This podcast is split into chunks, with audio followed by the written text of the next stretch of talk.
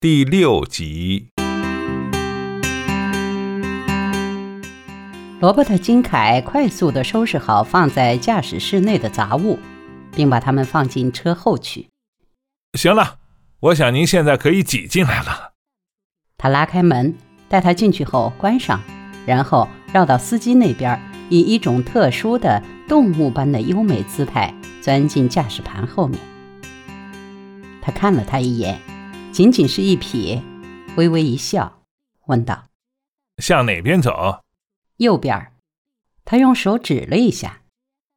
他转动钥匙，那走掉的引擎开动了，车子沿着小巷颠簸着向大路驶去。他的两条长长的腿自动地踩着踏板，旧的李维斯牌牛仔裤盖着系皮带的棕色野地靴，这双靴子已见过多少英里从脚下驶过。罗伯特·金凯俯身，伸手探到前面的杂物箱中，前肘无意中擦过他的大腿前端。他半望着风挡外，半望着那杂物箱，从里面抽出一张名片来，递给他。罗伯特·金凯，摄影家、作家。上面还印着他的地址、电话。他说：“我是国家地理派到这里来的。你熟悉这个杂志吗？”熟悉，弗朗西斯卡说，心想：谁不熟悉这个杂志？他们要发表一篇关于廊桥的文章。显然，伊阿华的麦迪逊县的几座蛮有意思的这样的桥，我已经找到了六座，但是我猜至少还有一座，据说是在这个方向。它叫罗斯曼乔，弗朗西斯卡说。越过风声、车轮和引擎的噪音，他的声音有点奇怪，好像是属于另外一个人的，属于那个十几岁的那不勒斯姑娘。那个探头窗外想着还没有出现的远方的恋人的姑娘。他一边说，一边注视着他换挡时前臂弯曲的肌肉。有两只背包在他旁边放着，一只是关好的。但另一只的盖向后翻着，他能看见露出来的照相机的银色顶部和黑色背面，以及一个胶卷盒的底部。相机背面贴着柯达彩色二五三六张的标签，在这些包包后面塞着一件有许多口袋的棕黄色背心儿，从一只口袋中挂下一条一端有活塞的绳子。他的脚后面是两个三脚架，已经刮痕累累，不过他还辨认得出其中一架上面剥落的商标“捷信”。当他打开汽车杂物箱时，他瞥见里面塞满了笔记本、地图、笔、空胶卷盒、散落的零钱和一条骆驼牌香烟。下一个街角向右转，他说。这给他一个借口，可以看一眼罗伯特·金凯的侧影。他脸上黝黑润滑，由于出汗而发光。他的嘴唇很好看，不知怎么，他一开始就注意到了。他的鼻子很像他所见到的印第安人的鼻子，那是孩子还未长大时有一次他们全家到西部度假看见的。从传统标准说。她不算漂亮，但也不俗。这种字眼好像对她根本不适用。但是她有点儿，有点儿什么？是一种沧桑感，饱经风霜的神态。不是她的外表，而是她的眼神。她左腕戴着一块外表很复杂的手表，棕色皮表带汗渍斑斑。右手腕有一只花纹细致的银手镯，他心想：这手镯需要用擦银粉好好上上光了。立刻又责备自己这种注意鸡毛蒜皮的小镇习气。多年来，他一直在默默反抗这种习气。罗伯特·金凯从衬衣口袋里拿出一包烟，抖落出一支递给他。在五分钟内，他第二次使自己意外。竟然接受了。我在干什么？他心想。多年前他吸过烟，后来在理查德不断严厉批评下戒掉了。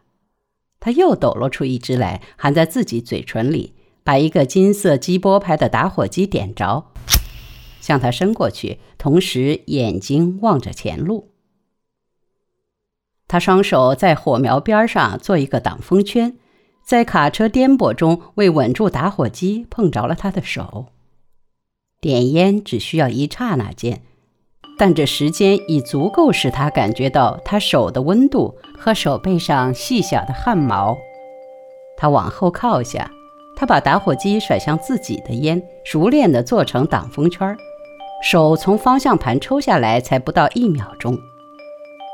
弗朗西斯卡·约翰逊，农夫之妻，悠闲地坐在布满灰尘的卡车座里，吸着香烟，指着前面说：“到了。”就在弯过去的地方，那座红色斑驳、饱经风月而略有些倾斜的古老的桥，横跨在一条小溪上。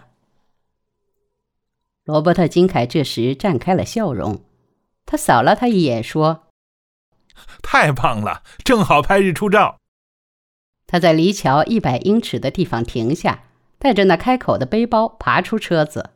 我要花一点时间做一点探查工作。您不介意吧？他摇摇头，报以一笑。弗朗西斯卡望着他走上县公路，从背包里拿出一架相机，然后把背包往背上一甩。他这一动作已经做过上千次了，他从那流畅劲儿可以看出来。他一边走，头一边不停地来回转动，一会儿看看桥，一会儿看看桥后面的树。有一次转过来看他。脸上表情很严肃。罗伯特·金凯同那些专吃肉汁、土豆和鲜肉，有时一天三顿都是如此的当地人，形成了鲜明的对比。他好像除了水果、干果和蔬菜之外，什么都不吃。坚硬，他想，他肉体很坚硬。他注意到他裹在紧身牛仔裤里的臀部是那样的窄小，他可以看到他左边裤口袋中钱包的轮廓和右边裤口袋中的大手帕。他也注意到他在地上的行动没有一个动作是浪费的。周围静悄悄的，一只红翼冬鸟栖息在铁丝网上望着他。路边草丛中传来牧场百灵的叫声。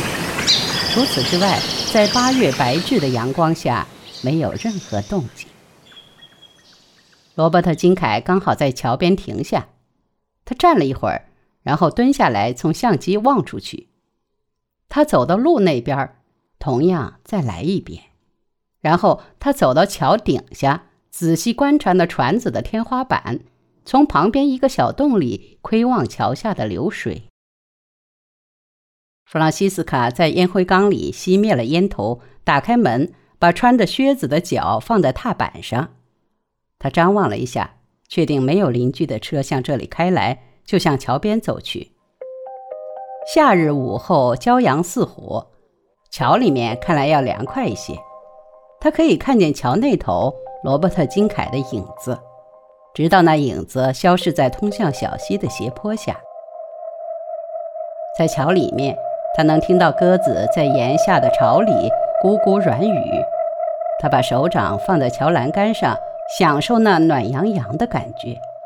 有些栏杆上歪歪扭扭刻着字：“吉姆波戴利逊，伊阿华·歇里，都比去吧，老鹰。”鸽子继续咕咕软语。弗朗西斯卡从两道栏杆的缝隙中，沿着小溪向金凯走去的方向望去。他站在小溪当中的一块石头上望着桥。他看见他同他挥手，吃了一惊。他跳回岸上，自如地走上陡峭的斜坡。他目不转睛地望着水面，直到他感觉到了他的靴子踏上了桥板。真好，这里真美。他说：“嗓音在廊桥内回荡。”弗朗西斯卡点头说：“是的，是很美。我们这里对这几座旧桥习以为常了，很少去想它们。他走到他面前，伸一小束鲜花，是野生的黄菊花。谢谢你给我做向导。他温柔地笑着。我要找一天黎明来拍照。他感到体内有点什么动静。花儿，没有人给他献过花儿，即使是特殊的日子也没有过。我不知道你的尊姓大名。